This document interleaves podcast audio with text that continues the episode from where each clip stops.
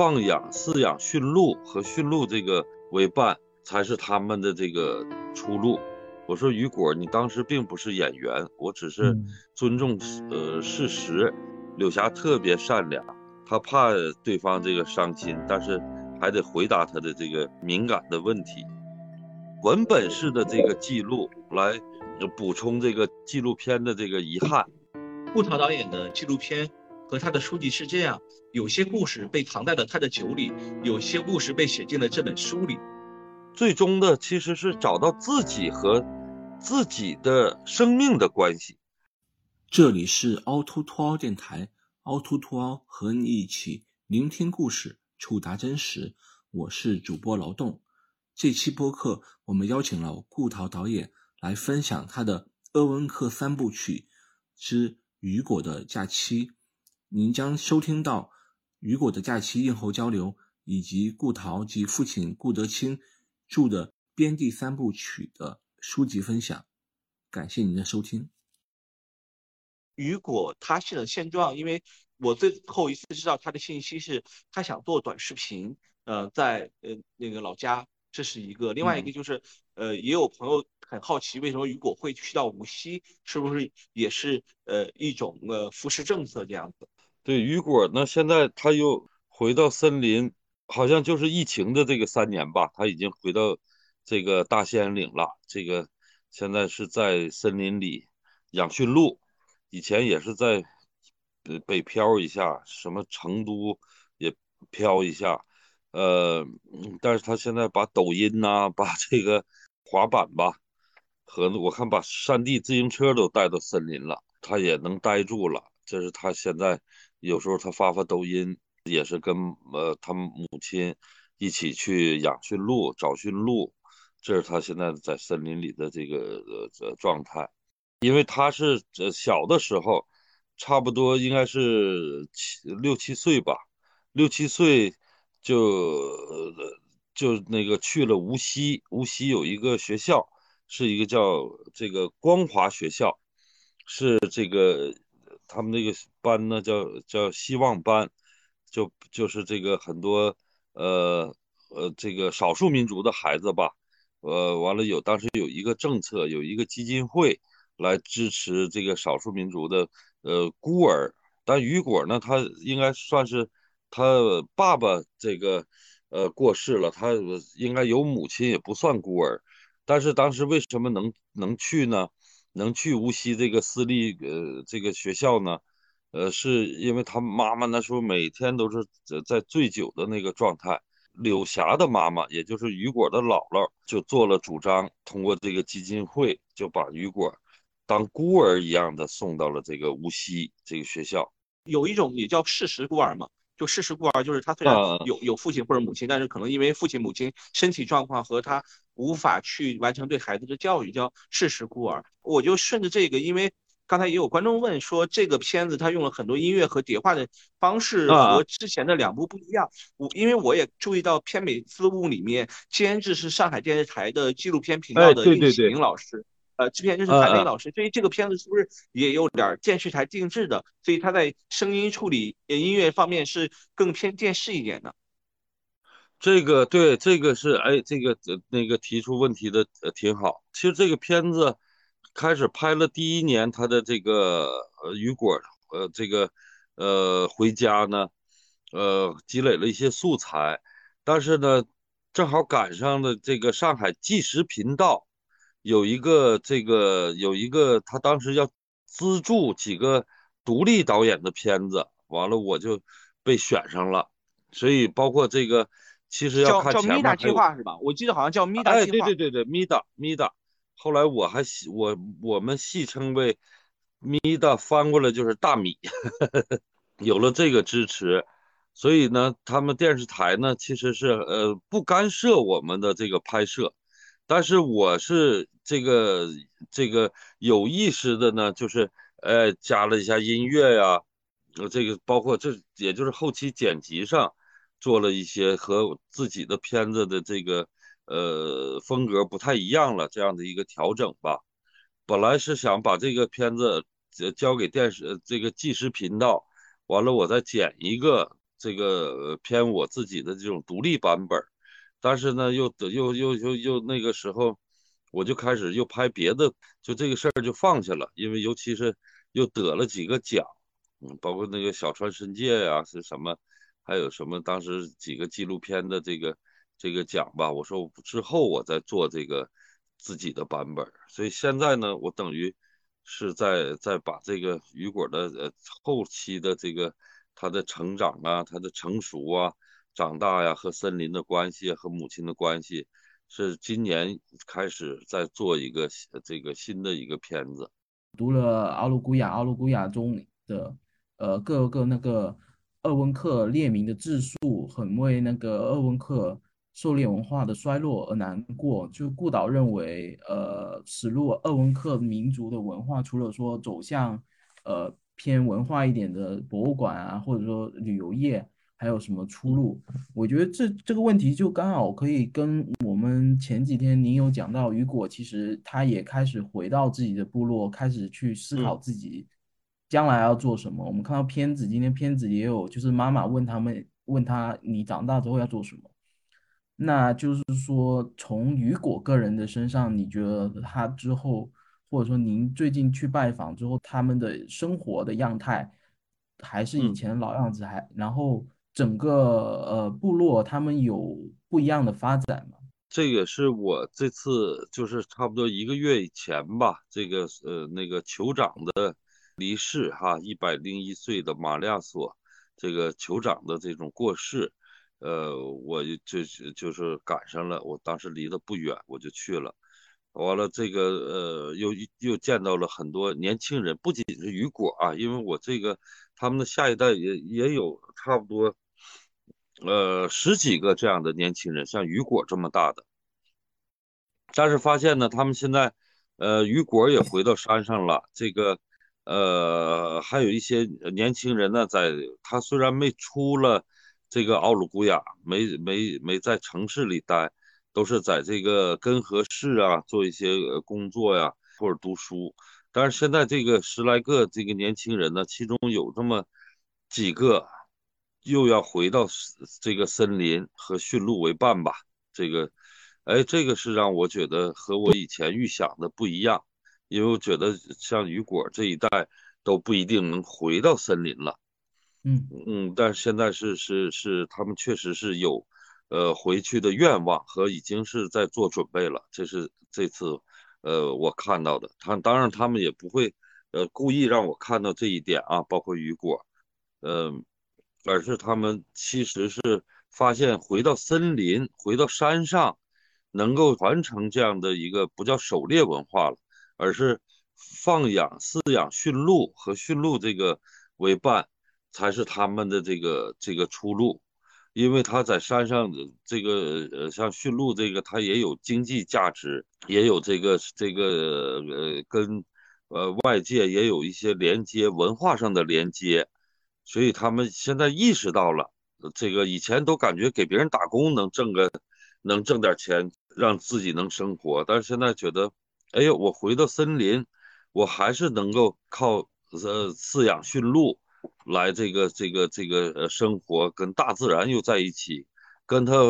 父母的这种期望又在一起。我刚才还想到一个问题，就您昨天其实有讲到维嘉，其实呃他的老婆也有在帮他拍一些抖音，就是说像就是新媒体这种东西，呃会影响他们的生活嘛，或者说就成为他们生活的一部分。现在这个这个，我觉得都在影响我们每一个人，不仅是牧区的、林区的、呃城市的和这个这个呃农村的，这个这个呃就是呃甚至海洋的，其实都都都一样，包括我们自己，呃都受都受的影响。但是看你怎么去和自己怎么发生一个一个关联。因为你想想，他如果没有，呃，这个这个和外界的一个这样的一个连接，他们会觉得生活也很无聊、困顿，就是一切都是跟和这个时代有关系了，大的这个时代，所以谁也不会，也不会拒绝，也不会放弃。我我觉得是都都都已经在这个现在这个社会里，呃，作为一个各种工具吧，社交工具啊什么存在了。呃，有个观众也有一个问题，就是他好奇这部片子你拍完之后有给雨果看吗？就是其实这个问题是很多呃纪录片观众会问导演的一个问题，就是比如说 拍了很多很长的时间之后，特别是像雨果这样，他现在已经成年了，然后你拍的是他呃少年时期的那那几年的一个时光，然后应该有更更多去拍他别的东西，只是没剪进来。那就是说，您这个拍摄以及这部片子，他看过吗？他自己呃有印象吗？他看过呀，他这个，因为这个当时是在即时频道就已经播过了，而且是呃虽然是这个纪录片，算是这种小众的吧，呃，但是这种小众的小众的呢，也是这个少数人之间之间的这种传递、这种传播。他也是有一个有有有一个有一个范围的，呃，他看过，甚至他看过之后，这个后来他再大一点的时候，他要去去这个电影学院，去这个他想考电影学院，那个时候我说实话还还觉得挺紧张。我说我说雨果，你当时并不是演员，我只是尊重呃事实。每天记录你和你妈妈的关系啊，和驯鹿的关系啊，和舅舅的这种，这是一个纪录片，并不是。他说啊，他说的，我老师就指的他无锡的那个学校的那个老师，就就他小时候上四年级的时候，就十几岁的时候，就说他还有呃表演天赋。哎呀，这个我觉得这个挺诧异的。看过这个片子，也当然也看过。我之前拍的这个《奥鲁古雅》呀和这个《汉娜汉》都看过。观众还是问那个，就导演这部片子是拍摄了几年？就是我们好像有一个夏天，有一个冬天。啊，对。但是这个其实剪这个片子其实剪的很很呃单纯一些。期间吧，其实后来他陆续的，其实每一个夏天，呃或者冬天那几年都回到了这个奥鲁古雅。当时是由我的朋友看到了这个这个柳这柳霞吧，就是看到雨果的妈妈和舅舅这个这种在山上的对他的这种期待啊和想念，所以就是他们像接力似的。这个后来的几年，呃，他在上学的时候都是哎有有人从无锡给他送到上海，完了我上海的朋友再给他买上票，呃送到这个海勒尔。哎，海勒尔呢，在我的朋友在接应上，这个是呃，再给送到这个呃奥鲁古雅，送到这个山上，所以那个时候素材拍了很多，但是剪的时候就显得啊，只是用一个两个假期吧，去去来做，因为纪录片是这样的，就是他可能在之后啊，只要是在在有了素材，还可以。可能呃还可以再做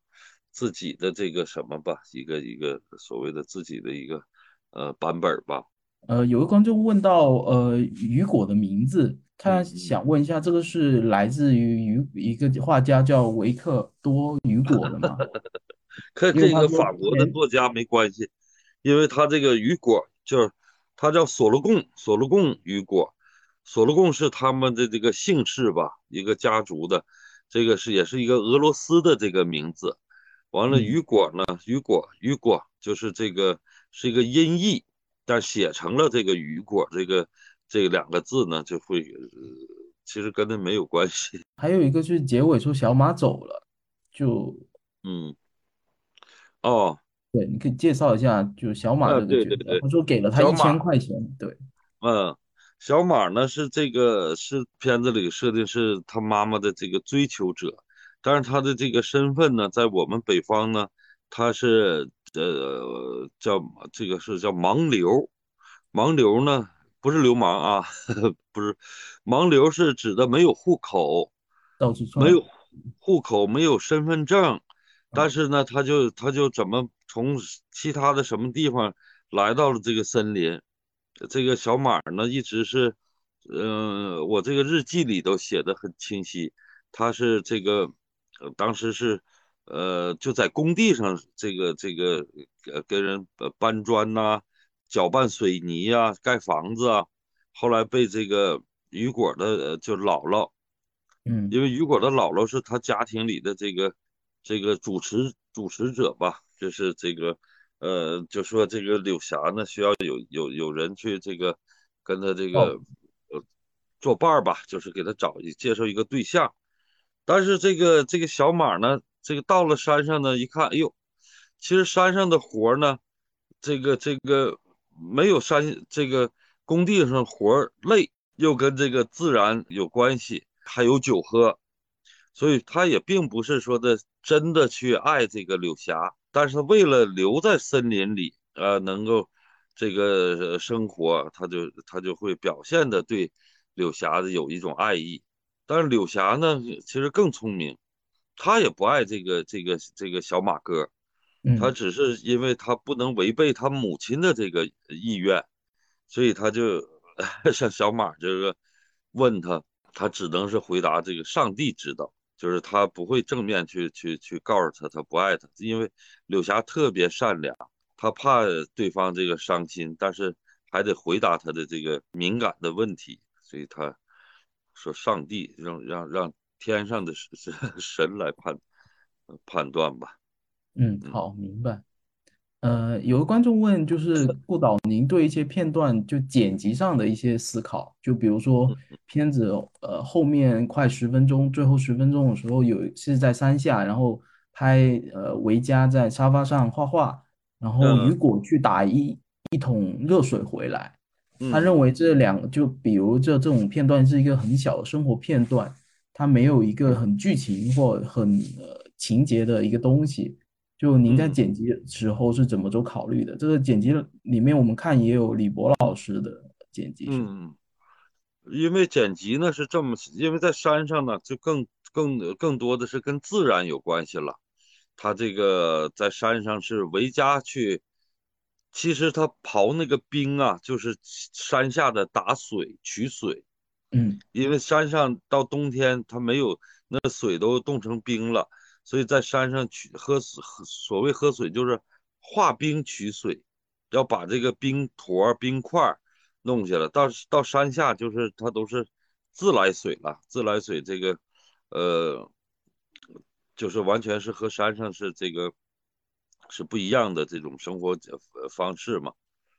呃，再一个，他他画画啊，是在在看听电视，电视里在讲这个中美关系啊，讲这个这个这个，就是包括过年，呃，来回反切了几个镜头，过年的这种这个呃舞台效果吧，其实就是人从从自然里又回到在这个社会里，在这现实的社会里。其实跟大家是一样的，维嘉在看呢，他妈妈在看那个，在听这个电视的时候，那其实是这中国这个全中国的所有人都是在这个这个这个节节日里吧，或者什么都都都是一样的。嗯嗯嗯，就是他们下山之后，其实他们的生活，呃，跟我们他日常的呃活动，其实跟我们在城里也无无无无异无差。对。就是对，都是在这个定居点里嘛，嗯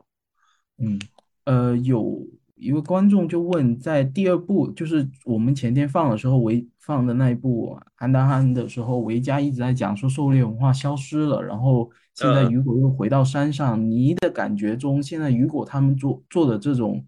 动作，是对狩猎文化的一种延续呢，还是说另一种对狩猎文化的消解？就有点。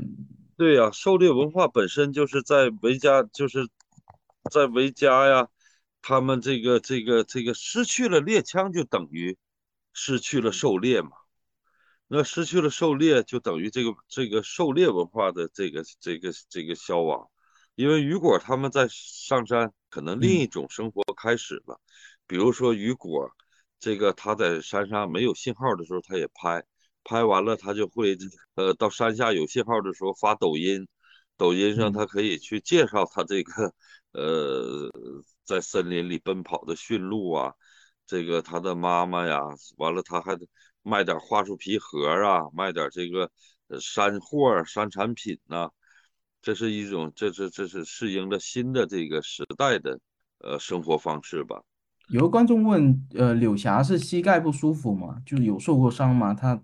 他在片中跟雨果踢球的时候，踢球他他哦，很细看的，因为柳霞呢，她以前是这个呃，就是每天都在想他的儿子，想儿子就看那个太阳，看太阳想儿子，想儿子就得喝酒，所以他自己是没酒的，他有时候就得去到别人那去要酒，但是经常要别人也不给，他就偷酒，所以有时候他他就会被踢呀，被被打呀，这个他腿里头就有钢板，所以看那个柳霞的腿都是这个就是弯的，就是当嗯，时钢板这个调整没没取出来。雨果因为没有在父母身边长大，他是远离了自己亲人，远离了故土。那这样的一个成长环境有对他有影响吗？有影响啊，这个其实我觉得这个影响不是这个，呃，森林里的或者是牧区的和城里的，这个影响其实是，呃，没有差别的啊，就是这种单亲的这个家庭吧，或者是类似这种，呃，孤儿他的那种心理，嗯，这个是这个是这个是有的，这个可能得从社社会学啊是什么的这个层面说了。因为每一个小孩他在形成他自己的人格啊，这嗯个这个他的这个呃自己的这种心理的这种这种状态，都是也都是受到这种环境的影响嘛。嗯所以他我就觉得这个这个包括学校这个呃学校、家庭、社会这个这个是有挺大的影响，就是呃可能从最初的这种这个在社会上这种不自信吧、胆怯，到嗯自己想拥有一种力量，拥有一种能力。呃，这个这个就反正方方面面的吧，这种这种这种变化吧。对于我来讲，这我不是去挑温馨呐、或者是这个残残酷啊，我是挑对我的感受。这嗯个就是我在那一段的时间里和在那个，或者甚至现在可以说在那个时代里吧，因为十几年前的事儿。都是就是所谓当时是作者电影、作者心理这种呃关系吧，我也没觉得是是是有的有多温馨，对，也不也也不会觉得呃像奥鲁古雅的那个那个里的那个暴力会是嗯。是是真的暴力，就是对于作者可能没这么想，嗯然后有个观众其实问，就我们在片中看到柳霞其实没有钱，买酒的钱都没有。就。他问，就柳霞不是也有养驯鹿啊，也有卖鹿茸嘛？是因为喝多了花花花太多了，还是说他手上其实也没多少钱？因为他们家里的这个财政大权都是在他妈妈手里。哦，他说他的母亲母亲管控，母亲要是把钱都给维嘉了，给这个给这个柳霞了，他们都会去去喝酒，嗯。就是都会去，不光自己喝，也会请别人喝，也会请我喝。好，呃，我们关于就是雨果假期的问题就结束了，然后我们现在就来介绍顾顾导的书。《列民生活日记》是顾导的父亲顾德清先生写的，是他在呃走访鄂温克族、走访那个少数民族地区时候写的一个生活日记。同时呢，《编辑记事》和《敖鲁古雅》是顾导导演的首作，然后也是记录了他自己在拍摄这部纪录片，还有就以及拍摄他其录其他片子的时候一些感受吧。啊，对，有很多书店也上架了。然后顾导能导演能给讲一下，就是这三本书为什么能做成这一套，以及这三本书是呃怎么创作由来呢？哎呀，这个如果群里哈，这个这线上这个小伙伴有这个做纪录片的哈，我这还真想说几句，就是有很多人只拍，或者是只写这个呃大纲，或者是这个这个呃，或者是做这个场记。今天我拍到了什么，是把拍下来的记下来。我说这不叫场记吗？但是我更觉得是，就是以日记的形式。记录你不一定拍到的，但是呢，确实是你这个在现场发生的又跟你这个持续的记录有关系的，大家可以以这个呃另一种文本式的这个记录来补充这个记录呃就是纪录片的这个遗憾，因为有时候我们也会呃没有带啦，没有电啦，或者是这个喝多了拍的那个没有声音了，所以这个都是我说我是其实从零四年开始这个有意识。零五年吧，零五年的下半年开始有意识记录的，呃，但是我的书里的那个当时写的奥鲁古雅，奥鲁古雅呢，却是从零七年，就整个零五年写的那个两万多字，就是呃去的时候去那个待了一两个月，那个两万多字就那个文字是手写的就丢了，就转转火车的时候就丢了，所以就是从零七年开始这个。而且是每天，我只要是出去拍摄，觉得超过十十五天，超过至少两个星期，我都要用文字做一个记录。就是不管是喝多了，或者冬天多冷啊，夏天多热呀，蚊子咬啊，冬天这个这个这个，呃，多寒冷。我说这个强迫自己，因为我们并不是这个文字工作者，这个可以坐在家里喝着咖啡呀，喝着茶呀。这这个这个去这个去写作，所以我说这个，呃，是强迫变成习惯，这样就形成了一个这个，呃，这个文字上的这种这个又又有一个独独立的这种表述方式吧，这种描述方式、记录方式。嗯，这个是，呃，奥鲁古雅呢，是我整个是在奥鲁古雅从零七年到呃一。一几年呢？一三年、一四年的吧。但是这个边地记事呢，是我拍奥鲁古雅期间回到自己的老家，呃呃，或者是更早，我开始拍图片的时候，零二年，完了，一直到一九年，我开始拍新疆，也去过西藏，又去过外蒙古，就是摘选出来的一些这个呃文字，就。呃，因为我后来写完了，我再看，哎呦，这个文字会给每个人带来一种新的这种画面感，就是自己去进入到一种一种一种画面感。但是我父亲呢，因为这这也是受我父亲影响吧，这个这个绕不开他。呃，这就是他是从八十年代一边用图片去呃用相机去记录平面的这个图呃图片和呃笔记。就是这个也是给了我很大的启发，呃，甚至是我去拍奥鲁古雅的时候，就是因为看了我父亲这个叫《列民生活日记》，完了才才动的念头。但是这个《列民生活日记》已经不是那个仅仅是呃两千年时候再版了，因为我们又这个我和我姐姐又又整理出了两万多字，当时不好发表的。又在这个时代，又又又又又又又变得可能不太敏感了吧？就形成这几本书，嗯，因为我看的时候，我还觉得是蛮蛮贴切和，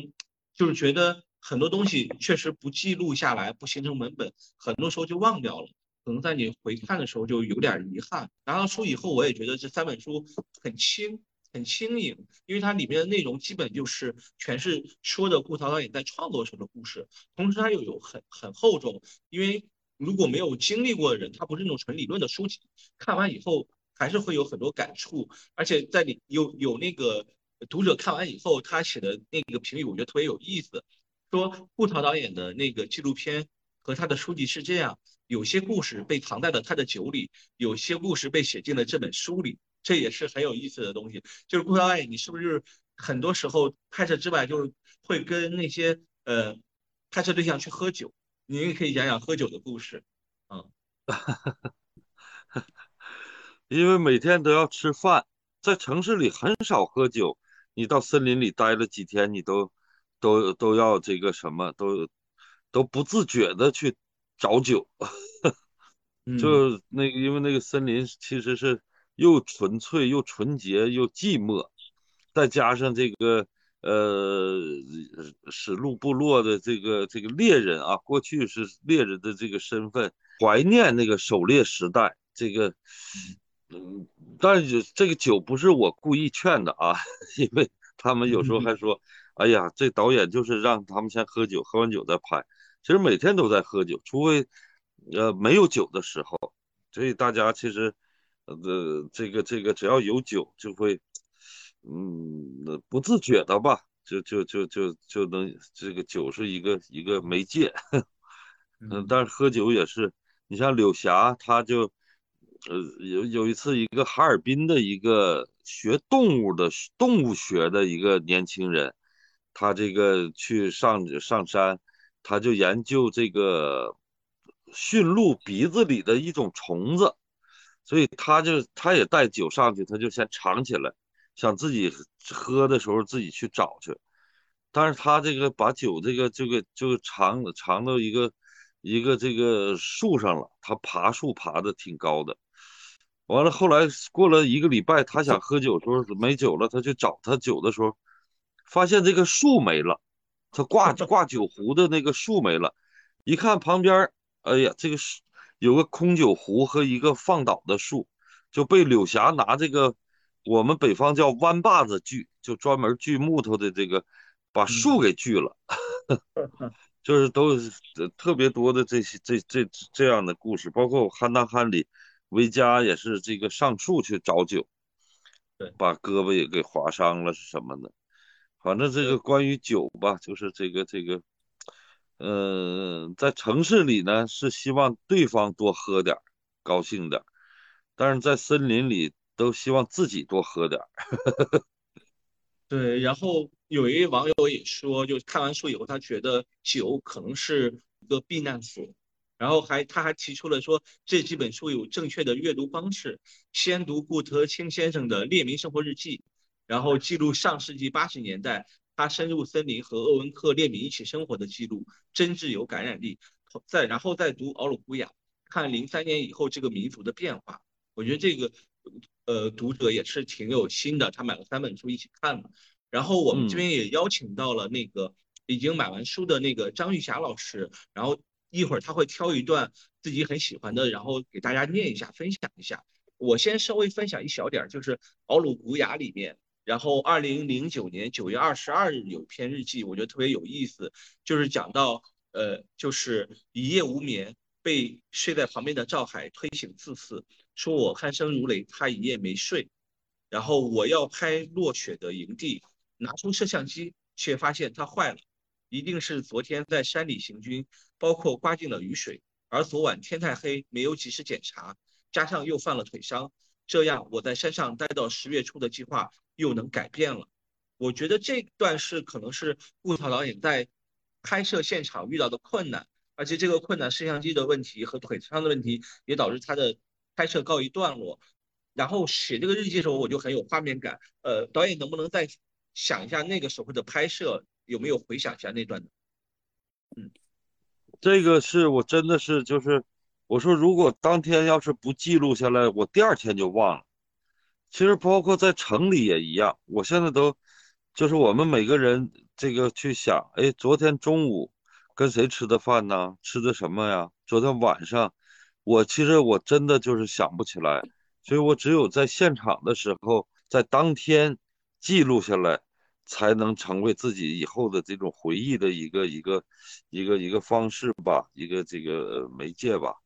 所以这个是是，嗯，我包括我现在再去看这个书，就就觉得这个记忆已经就是有有一句话嘛，叫记忆本身不可靠。所以我说用文字这个记录下来，再回忆再看到过去的时候，就觉得哎呀，确实是。呃，如果不用文字记录下来，恐怕我什么只有是你拍到的素材，才能让你去知道你当时在场，在现场。嗯，好的，谢谢导演。然后张玉霞老师，您能那个阅读一下您挑选的那个文字吗？呃，我呢也是北方人，我是新疆人，呃，是做纪录片研究的，呃，所以这次的活动呢，三个观影以及这套书我都已经拿到，呃，因为这是我觉得很好的参考资料，呃，那很有意思，就是我也是先从。呃，顾德清嗯先生的这个《列明生活日记》开始看的，呃，因为可能对于我们七零后来说，他所记载的八零后的这段生活是我们比较清新的记忆，也是一段呃很重要的这种历史文献。呃，所以我今天呢就先从呃这本书当中，就是《列明生活日记》当中选了，呃，是一九八四年七月二十二日，呃，有一段儿，那这段日记不长。呃，我从呢就是选一段呢读一下呢，我是想说，呃，刚好回应了我们所看的片子当中，呃，记载的这块土地上在八十年代发生的事情。呃，今天阳光非常好，上午和几个小朋友到金春搬家以前我曾住过的点，据说来回要七八十里路。记得那时是一片雪白，我背着个大行装，趟过深雪到了那里，现在已满目葱茏。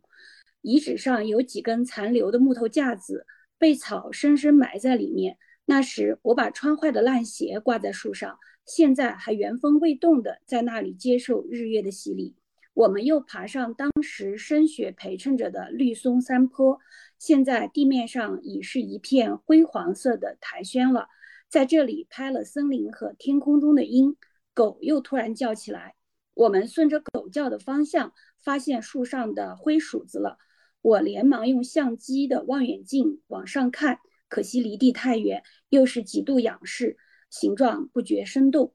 啊，这一段它后面还有两段啊，因为时间原因呢，我呃我还是呢有点私心想再分享一下呢，《边地日记》当中呃顾涛导演的一段，呃刚好是记录的他在新疆的经历。二零一五年八月十日，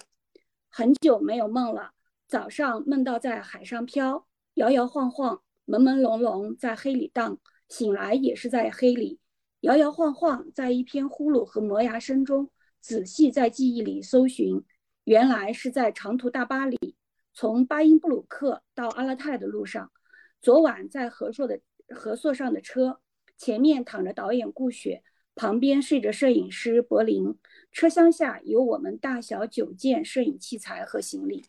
呃，我觉得，呃，我比较认同嗯顾涛导演所说的，就说人的记忆是不可靠的，那我们人类的记忆其实也不可靠，这也就是艺术产生的价值。呃，影像书写和文字书写都是我们记录我们所生活的时代。以及我们做珍贵的历史文献的这样一个方法，呃，我也觉得，呃，当然，因为刚才呢，刚好咱们的主持人拿的是他的另外一本，这样我们就把三本书的片段呢都分享了。呃，我个人很感谢这次凹凸镜的这个活动，呃，也希望下次有机会还能够参加我们的线上观影活动。谢谢谢谢李夏老师。呃，导演您还有补充吗？就是关于这个书籍的事情。后来你好像跟史航还做了一个对谈，您觉得这次聊的咋样？跟鹦鹉史是的，因为对史航，其实他哎呀，是我们之前是在邱炯炯的炯炯那个导演的那个呃最早那个画展上这个见见过，完了也是不不是很熟，但是我这个我知道他他是写那个古代剧的，但是他那天说这个日记日记的形式特别有意思，这个能够看到作者在现场。在每天是是什么样的一个状状况，就构成了一个新的画面。但我自己觉得呢，就是这个摄影机呢，它是一个客观的，我们在现场，我们拍到了现我在的这个现场，呃，这个这个状态。但是文字呢，是我我觉得它因为这一天的事儿，经过你脑子里这个一一回一回想一回溯，这种再写下来的东西呢。我说这个是可能是主观一些，一个更具有一个作者性的，就是呃在现场以文字记录。我说更是这个有有作者性的这种呃一个一个什么吧，一个观察。所以我其实我观察的都是我自己认为是，而且观察能够记录下来的都是有意思的事儿。因为我说我做片子，我也不去去考虑。这个最终的意义是什么？因为还是用一些，嗯，这个这个，呃，生活里的这个，我认为生活就是最好的剧情。那么你怎么去从生活里去看到一个像一个剧情？不管是悲伤也好，但悲伤里还有它的幽默，还有人的日常的这种状态，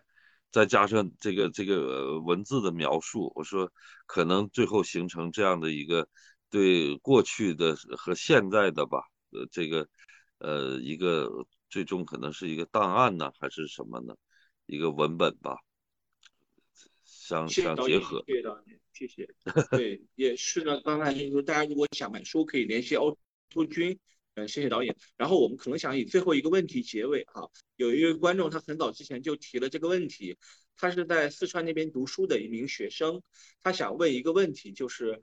他是关于萨满教的故事。他查到说，呃，在零七年以后，他们有一个调调研，是对那个牧民的一个调研，发现他们还是有萨满信仰的。就是这个。这个这个信仰，他们是最后是怎么延续下去的呢？因为我知道您后面也拍过那个关于寻找萨满的故事，能不能把萨满这个主题再跟大家聊一下呢？谢谢导演。呃，对，这也是我现在开始做的这个，呃，不叫项目啊，就是因为别人定制的，我觉得那叫项目，但自己想拍的，也就是跟自己有关系的一个想想记录的事儿吧。因为之前的拍摄呢，都是针对一个民族啊、一个小小群体啊、小部落啊，或者一个个体的这种记录。但是现在这个岁数大了，我觉得用几年的时间去拍一个人呢，或者是一个一个民族也是不现实了。所以我现在把这个萨满地图呢，呃，这个像做一个定点一样，呃，但是。像这个鄂温克的这个萨满已经不不这个这个什么了，就是他没有传承下来。这个就维加的维加的这个姥姥，他这个鄂伦春的这个最后的萨满也走了，也没有传承下来。我现在在做的是关于这个布里亚特、巴尔虎，这是我们呼伦贝尔的，还有这个新呃这个到呃这个到这个这通辽啊，这个通辽管这个萨满叫波。完了，这个赤峰啊，阿鲁科尔沁呢，一直，反正到哈密吧，在哈密再到这个伊犁，现在我就以一个地图的方式去想，也是也是带有带有一种问题式的，这个这个呃各地的萨满他以什么样的方式请神呢、送神呢？他和自然的什么关系啊？和这个人类社会是什么关系啊？他的生存状况啊？他的这个这个这个呃仪式啊？因为这个每个萨满，他这个每个地域的地区的萨满，他也分，他是呃是给人占卜啊，还是给人这个呃治疗啊、治愈啊、治病啊，呃还是祈福啊，还是这个什么？反正就是我是针对这个北方的这个萨满做一个呃这个呃做这样的一个一个像一个地图吧，这是嗯。我觉得可能也是一种抢救吧，因为我今天正好看到圆周派有一期，他们采访一个洛阳的一位文物保护工作者，他说，其实文物出土第一件事情，最好的保护实际上是拿影像把它记录下来，因为这些东西，比如说那些文物遇氧化以后，很快的就会消失它的色泽或者之类的东西，那最好的保护实际上是赶紧把它记录下来，让后人能够知道这些这些文物的一个。本质的东西，包括其实萨满这个东西，我觉得也是这个相通的。作为一种非物质的一种东西，如果布萨导演不去记录，可能真的就很遗憾的消失在人们视野里。人们再回回看的话，可能只能通过比如说文字和一些呃别的呃口口相传的口述去做一个想象。但是因为有了影像的存在，包括我记得我在二零一一年看到顾涛导演在云之南放映那个《神异》。我才知道原来那个那种拜神的方式以及那种传统的东西是什么样子。可能顾涛导演在拍的时候，他没有太多的所谓的去想艺术表现，他就是完整的记录下来这个东西。但是你再过十几年，你再找那些呃做仪式的人，可能他们都不在这个世界上了。而顾涛导演的记录是最好的一个礼物。呃，我不知道顾涛导演您是不是认同这个东西？嗯，是的，甚至是不用等多少年。他才能成为这种呃，真的是用影像或者用文字的这种记录。我记得去年我去这个哈密，呃，前后呢是相距半年的时间。第一次去呢是拍了哈密的一个在那个群山之中的的一个哈萨克族的一个萨满，他就是这个呃两个毡房在那个，哎呀，那个去那个地方特别呃。其实是可能离这个一个小镇吧，六七十公里。但是他因为在山里，我们开车就开了六个小时，因为他特就特别难找。但是呢，他那个在半年前他还遵循着这种，呃，他的请神的这种，呃，能够这个请神歌呢，是由这个冬不拉一个冬不拉的乐手来弹弹弹奏，弹奏呢，他进入他自己的那个状态。但半年之后，我再去的时候，我发现他们家有一个音箱，音箱上就是有那个一一一开那个都有那个蓝色的那个带电的那个功能。我还等这个乐手来呢，这个东不拉手来呢，但是他其实已经给人治病的时候，他把那蓝蓝牙把那个小 U 盘一插进去，这个音箱就说话了，说蓝牙已开启。完了之后就是这个东不拉的这个音乐起来了，他就随着这个呃音箱里的这个音乐开始这个呃降神呐，开始这个我说哎呦这个这个这么快就就与时俱进了，就是这才是短短的这个这个半年的这个这这样的一个时间差。我说那如果我没有第一次去做这样的一个记录，那么就可能以后的人。不知道他他这个这个真正的那个这个过程啊，这这个流程是什么？嗯，明白。也特别感谢顾涛导演的记录啊。最后我也做一个总结，因为其实决定做顾涛导演这三部曲的线上放映，实际上在实际上是在呃国庆之前的不到一星期时间决定的。然后顾涛导演也是第一时间是接受了这个邀请。我们当时在。呃，做这个活动的时候也很担心，比如说来多少观众，效果怎么样，放映是不是顺畅。所以我在这里也特别感谢，一是顾涛导演线，第二就是我们的放映员小鹏，这三场放映都是他做做放映，同时保证了那个放映的顺畅。然后我们一直在沟通这个事情，也很感感谢小鹏的一个支持。同还有大家也可以关注一下顾涛导演的顾涛导演的公众号，叫憨达憨影像。这个上面，呃，刚才顾涛导演说了一个呃细节啊，他去到一个地方六七十公里，开了五个小时，除了那个路难走以外，呃，顾涛导演当时买的是一个八手的金杯啊，这也是一个客观原因，就是八手的金杯让那个路更难走了。但是他就是靠着这样八手的金杯，走过了很多的地方去收集民间的一些关于萨满的东西，呃，我觉得这个是非常有意义的。以我这个这个年龄吧。去回想我自己这个这个十几年前做的事情呢，呃，到现在其实是想希望能影响到年轻人，或者是呃不年轻也无所谓，但是大家能找到自己的一个表达方式和自己的这个呃人生的呃寻找到的这种呃呃价值吧，就是人活着怎么得得做点事儿，包括今天我还跟就是。呃，我们这这两天要做这个游牧影展嘛，本来今天应该是去草原，但是草原上那边有疫情了，我还跟着我的这个这个这个工作的工作小组的呃那个年轻人说，我说我们最终的其实是找到自己和自己的生命的关系，我们不要觉得青春会会很很漫长，青春很快就过去了，但是你在你。有意识的时候去建立起自己的这种，呃，表达是做剧情片呢，是做纪录片呢，是写作呀，是写诗歌啊，是去行走啊，去这个去去去做你想做的事情，你就有自己的青春。否则我们都是在别人的这个记录的那个那个那个这个那个时段里，没有建立自己和。这个自己的一个生活方式啊，一个生存方式啊，和一个未来的关系啊，那么我们，呃，还是差点精神上的东西，就是希望大家有有这样的一个呃 启发一下吧。谢谢观众，谢谢导演，谢谢小鹏，谢谢大家，谢谢大家。这里是凹凸凸凹电台，大家可以在网易云音乐、喜马拉雅、小宇宙。苹果 Podcast、汽水、蜻蜓 FM 收听，